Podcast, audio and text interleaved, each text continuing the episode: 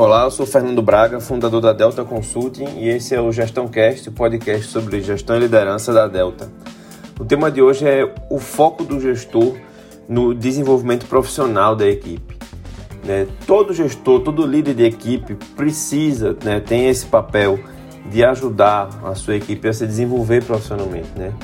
E o que faz a diferença de um grande gestor, de uma grande gestora, é como esse processo ele é personalizado para cada pessoa da equipe, entendendo como cada um está se desenvolvendo e o que cada um precisa. Então, uma boa prática seria no fim de cada semana ou de cada quinzena pegar de 10 a 20 minutos para anotar o que, que você viu, que as pessoas avançaram, o que, que você viu de dificuldade no processo de desenvolvimento daquela pessoa e o que, que você pode sugerir para ela fazer diferente. Comece a acompanhar os padrões de desenvolvimento dessa pessoa, os padrões persistentes de algumas falhas ou de algumas dificuldades, e a partir daí aponte as oportunidades de melhoria e organize e dê o feedback.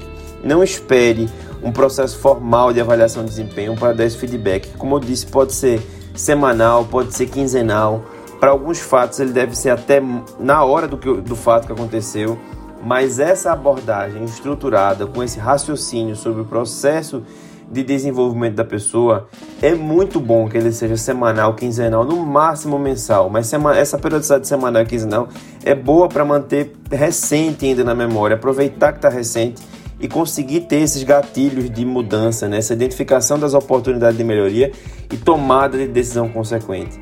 Não espere o processo formal de avaliação de desempenho.